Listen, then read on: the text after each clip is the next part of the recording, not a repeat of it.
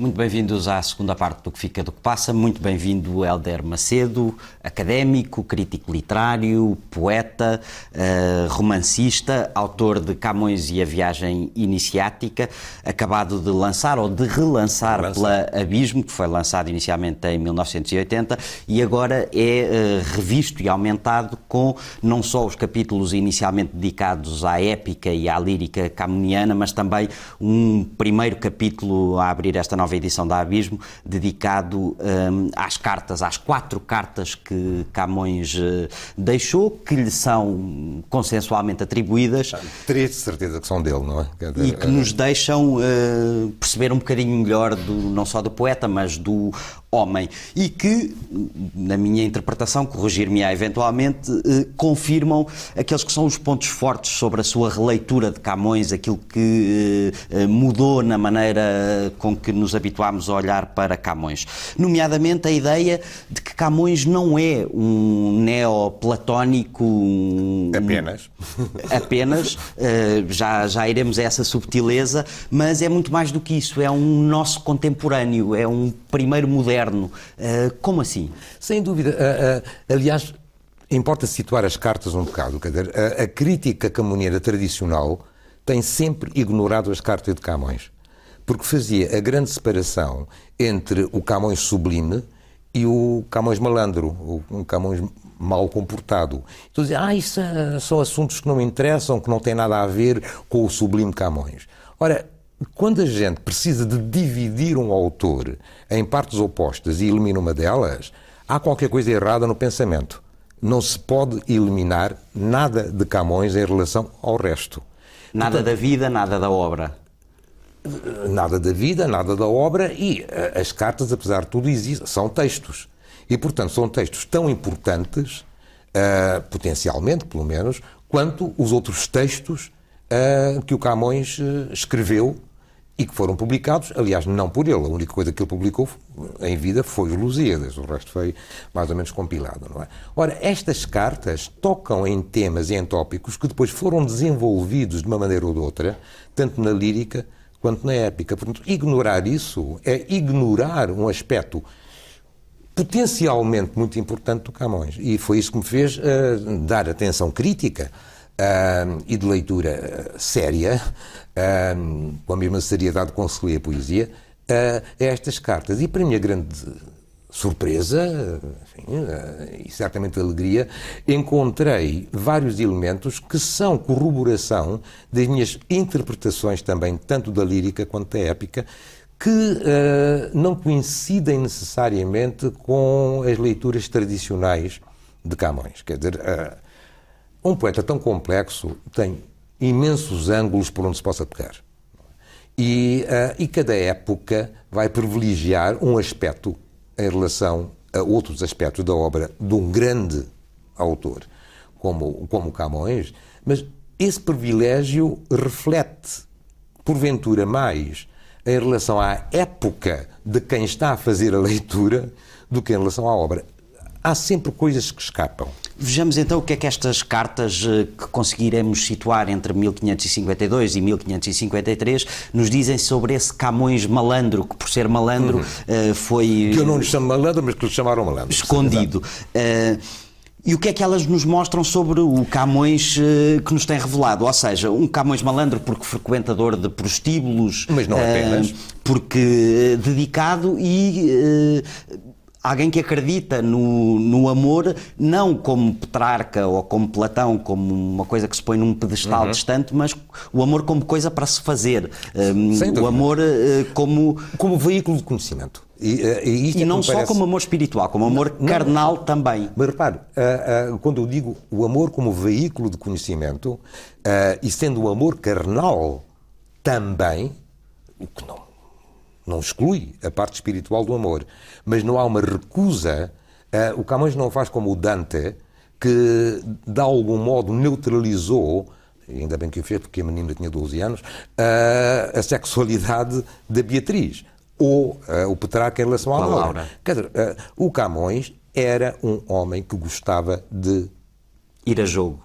Ir a jogo, cuja sexualidade era claramente ativa, não é? e que nunca o desdenhou. Pelo contrário, o que ele fez foi, de facto, nobilitar, dar todo, tudo aquilo que os outros poetas que o influenciaram em termos de pensamento, como Petrarca, como Dante e como os neoplatonistas em geral, valorizavam em termos de espiritualidade o amor como veículo para o divino, para a não carne, o Camões quis consubstanciar precisamente no, no, amor humano. Daí eu dizer que é, de facto, uma modernidade extraordinária, porque é claro que ele acreditava em Deus. E é esse claro acesso que era ao sublime faz pelo exercício carnal do amor.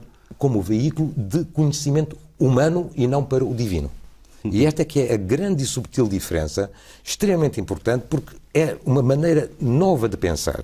Quer dizer, eh, de repente, a ideia de felicidade não é a felicidade noutra vida, em outro mundo, mas a felicidade na Terra. Aquilo que foi consagrado na Constituição Americana e traído no o direito, o direito à, felicidade, à felicidade, o Camões formula isso num dos sonetos, quando diz, uh, uh, contentei-me com um pouco, só por ver que coisa era viver ledo, porque quer viver feliz. Quer dizer, o projeto de viver feliz, de encontrar felicidade na Terra, enquanto humano, bicho da Terra vil e tão pequeno. E enquanto alguém disposto a correr esse risco.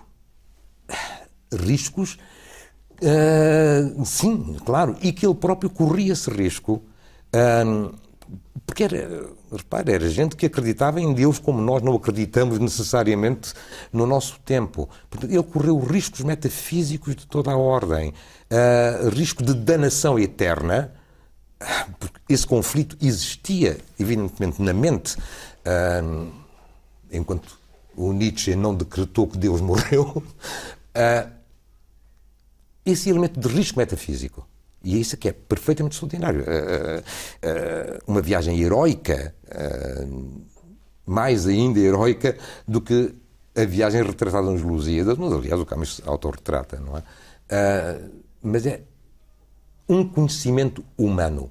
Camões coloca Deus e o divino fora da área de conhecimento humano, o que é muito interessante, porque por um lado é, senhor, um gesto de grande respeito em relação ao divino, superior a tudo. Mas, ao mesmo tempo, é uma naturalização. Não nos interessa porque a gente não pode entender. Vamos, portanto, para o universo inteligível, que é este, dos parâmetros humanos. Outra coisa profundamente moderna e é surpreendente para, para alguém que viveu no século XVI é o reconhecimento, e que o distingue bastante desse neoplatonismo, é o reconhecimento da sexualidade feminina Sem como dúvida. uh, algo não só uh, inquestionável, como legitimamente ativo. ativo. Exatamente. Quer dizer, ele não considera, de facto, a mulher como o ser passivo, mero recipiente. Ele uh, aceita a sexualidade feminina como agente de si próprio. Uh, uh, está patente nas canções. O Manda-me um work cante docemente o que Milhão já uh, tinha impresso. É um poema que começa por ser, por cima, a desmontagem da ideia habitual do homem, do amador como o agente, que vai ser neutralizado pelo poder feminino que toma conta, que inverte, de certa maneira, o parâmetro. Portanto, torna-se um diálogo de iguais, se quiser, e aquele verso prodigioso, cada um com o seu contrário num sujeito. Ora, isto é, é de facto o encontro que não prevê necessariamente a neutralização de um ou do outro, mas a coexistência de opostos que se tornam complementares e, portanto, deixam de ser opostos. E tudo isso uh, permite-nos quase inscrever Camões mais do que nas suas filiações habituais de Petrarca ou de Platão, uh, nos, nos, clássicos perenes como uh, Cervantes ou como Shakespeare, que parecem ter uma habilidade para escrever eu não sei se é fora do tempo, se é no coração do próprio tempo, no meio do tempo. Eu Ou seja, que diz-nos muito sobre nós. do seu tempo. Estão na vanguarda do seu tempo. E é, e é muito engraçado que você tenha pegado precisamente no Shakespeare e no Cervantes. Nós, na língua portuguesa, na cultura portuguesa, temos a sorte de ter um dos três grandes monstros do chamado Renascimento, eh, pós-medievais, que são, de facto, Shakespeare, Cervantes e Camões. Quer dizer, eh, é um universo imenso, uma coisa extraordinária, que está precisamente a tentar explorar territórios não conhecidos. E é muito curioso, precisamente, que Camões tenha sido o primeiro poeta europeu que teve experiência direta de culturas e mundos fora. África, Indochina, Exatamente, Índia. Fora dos padrões europeus, é não é? O primeiro poeta da globalização ou é uma, uma fórmula fácil? É, é, é uma fórmula fácil e como tal. Uh, sim, sim, entendes o que quer dizer, mas parece-me errada, porque não era de facto de globalização, porque as pessoas levavam os seus parâmetros. Quer dizer, a, a cultura que Camões levou era a cultura europeia ocidental, neoplatónica. Agora, pôs isso à prova. Uh, quando você diz, e muito bem, que ele reconhece uh, a integridade, o valor e uh, o elemento ativo, dinâmico da sexualidade feminina, fez mais do que isso. Ele reconheceu também a diferença dizer, das amantes que ele cita. Há uma negra e há uma possivelmente chinesa, não é? Quando chega à Goa, queixa-se um bocadinho da qualidade da oferta. Mas isso, uh, os bordéis eram péssimos, pá, quer dizer, a culpa não é dele. uh, e, e, cá nestas cartas também tem alguns momentos delicio, deliciosos, quando precisamente julgo que nessa oposição entre a oferta da prostituição em Lisboa, tanto masculina como feminina, como se, sim, sim, como sim, se lê aqui, um, o que é surpreendente para o, para o século XVI, mas uh, quando fala na qualidade literária do linguajar das que é prostitutas de Lisboa, uh, meninas, como ele diz, com rostos novos e canos e, velhos. E canos velhos. Terrível, terrível imagem, não é? Uh, uh, o que é que nos ensinam mais estas cartas sobre essa Lisboa hipercosmopolita de, Exatamente. de 1500? de mistura de raças, de mistura de culturas, 10% do grande da população negra. Era negra, mas havia mercadores que vinham de toda a Europa, que vinham do Oriente, quer dizer, era, Lisboa era o porto de entrada, não é?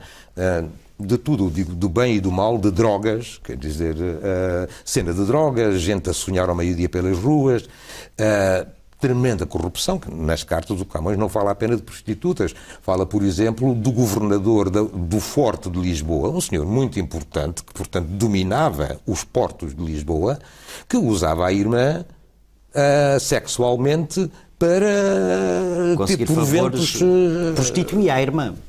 Exatamente. Uh, sim, que era um veículo para enriquecimento, que nem um banqueiro, percebe? Qualquer coisa assim nesse género. É? Curioso que fale aí das drogas, porque várias vezes ao ler esta, este capítulo dedicado às cartas de Camões, imaginei como uma espécie de Baudelaire quinhentista. Há um certo elemento disso, porque há, há, há, todo o elemento, primeiro, de uma vida urbana e, por outro lado, uma das coisas muito interessante de Baudelaire, que aliás o Walter Benjamin uh, explora muitíssimo, é a sensação de anonimato dentro de uma cidade, não é? E uh, nós vemos que Camões, o, Camões relativamente jovem, enfim, uh, não era tão jovem como eu tinha, 20 e muito, nas cartas anos. teria 28, Sim, mais aí, coisa, que nesta altura era bem mais velho do que agora seria 28, não é? Porque Sim. amadureciam mais cedo. e vivem menos tempo. O, há tudo uma tentativa de desejo de conhecer diferença. E Lisboa era um repositório disso, não é?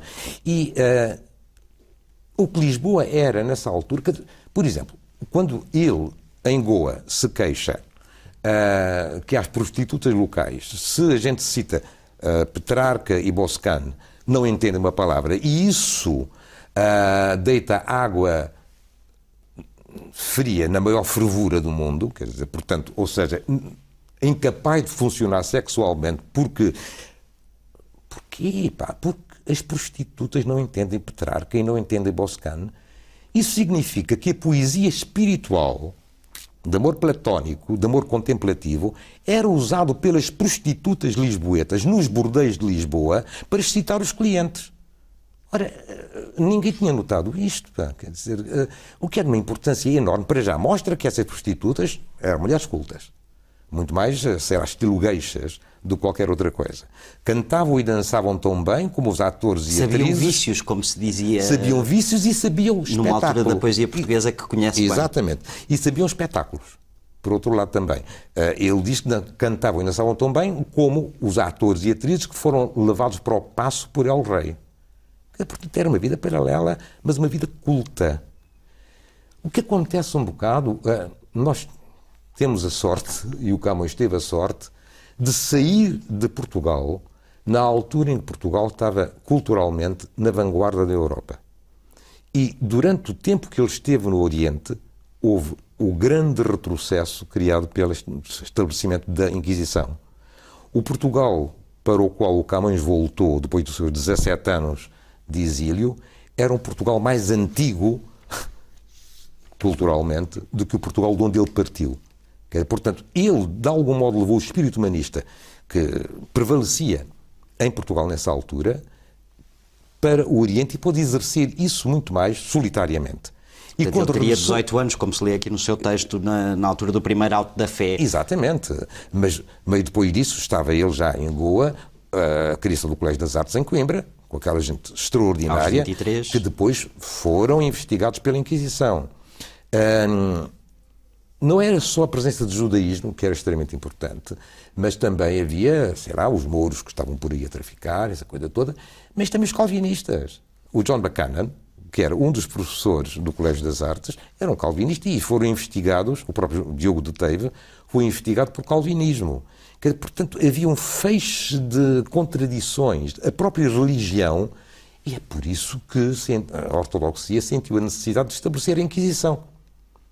Porque Portugal estava, nessa altura, numa imensa abertura cultural. E as placas tectónicas estavam-se a mexer um bocadinho para lá, para lá Ora, do controle. Isso ajuda a entender que Camões não surgiu do nada.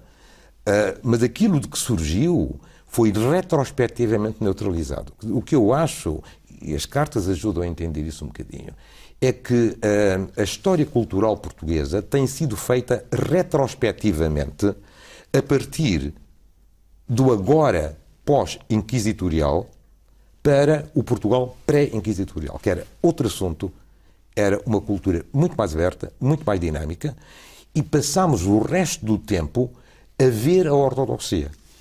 Por exemplo, é impensável uh, uh, que a crítica literária portuguesa ignore a função dos cristãos novos no século XVI.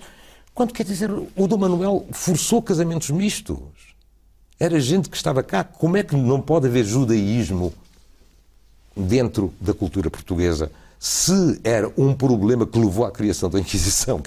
Não faz sentido. Uma última nota para uma resposta tão breve quanto possível. Uh, outro dos eixos eh, temáticos de Camões, para além do amor, uh, é a ideia da razão. Eu quase, ao lê-lo, fiquei com a ideia de uma espécie de iluminismo avant la lettre, a ideia de uh, ser um poeta muito mais da dúvida e do questionamento do que, das, do que, das, certezas. É assim? Era um... Sem dúvida. eu acho que sim. era um poeta que via contradições. Uh, ao contrário do que foi sugerido, a dialética de Camões não visa necessariamente uma reconciliação de opostos, uma superação. mas uma coexistência de opostos. Portanto, é um poeta que tem a dúvida e usa a razão como um instrumento de tentar entender o que não se entende. Citou Nietzsche há bocado, pode ser parecido com aquela ideia nietzschiana do distinguir sem opor? Uh, muito antes de poder ser formulada nesses termos, mas sem dúvida. Dizer, uh, o Camões pensava em termos de incerteza. Repare, as coordenadas ocidentais foram totalmente rasgadas pelo conhecimento de outras culturas. E eh, ele descobriu que o impossível era possível. O inominável existia. E daí ser nosso contemporâneo, porque nós ainda estamos a, nós, a lidar com isso. Nós estamos a lidar precisamente com a... Qual de nós se atreveria a dizer que sabe e que tem certezas? Não. O mundo está outra vez em aberto. Os novos continentes que estão a ser descobertos são um bocado como as, uh, sei lá, como as estrelas que vamos poder explorar ou não, certamente não, em tempo de minha vida, se poderá haver outros mundos e outras vidas noutras uh, galáxias. Outros Camões. É uma pena que não tenhamos tido tempo de falar de Helder Macedo, quase só de Luís Vaz de Camões. Mas falámos. Falámos pouquinho, eh, fica para, para a próxima, espero que muito em breve. Muito obrigado por muito ter prazer. vindo ao que fica do que passa, foi um prazer.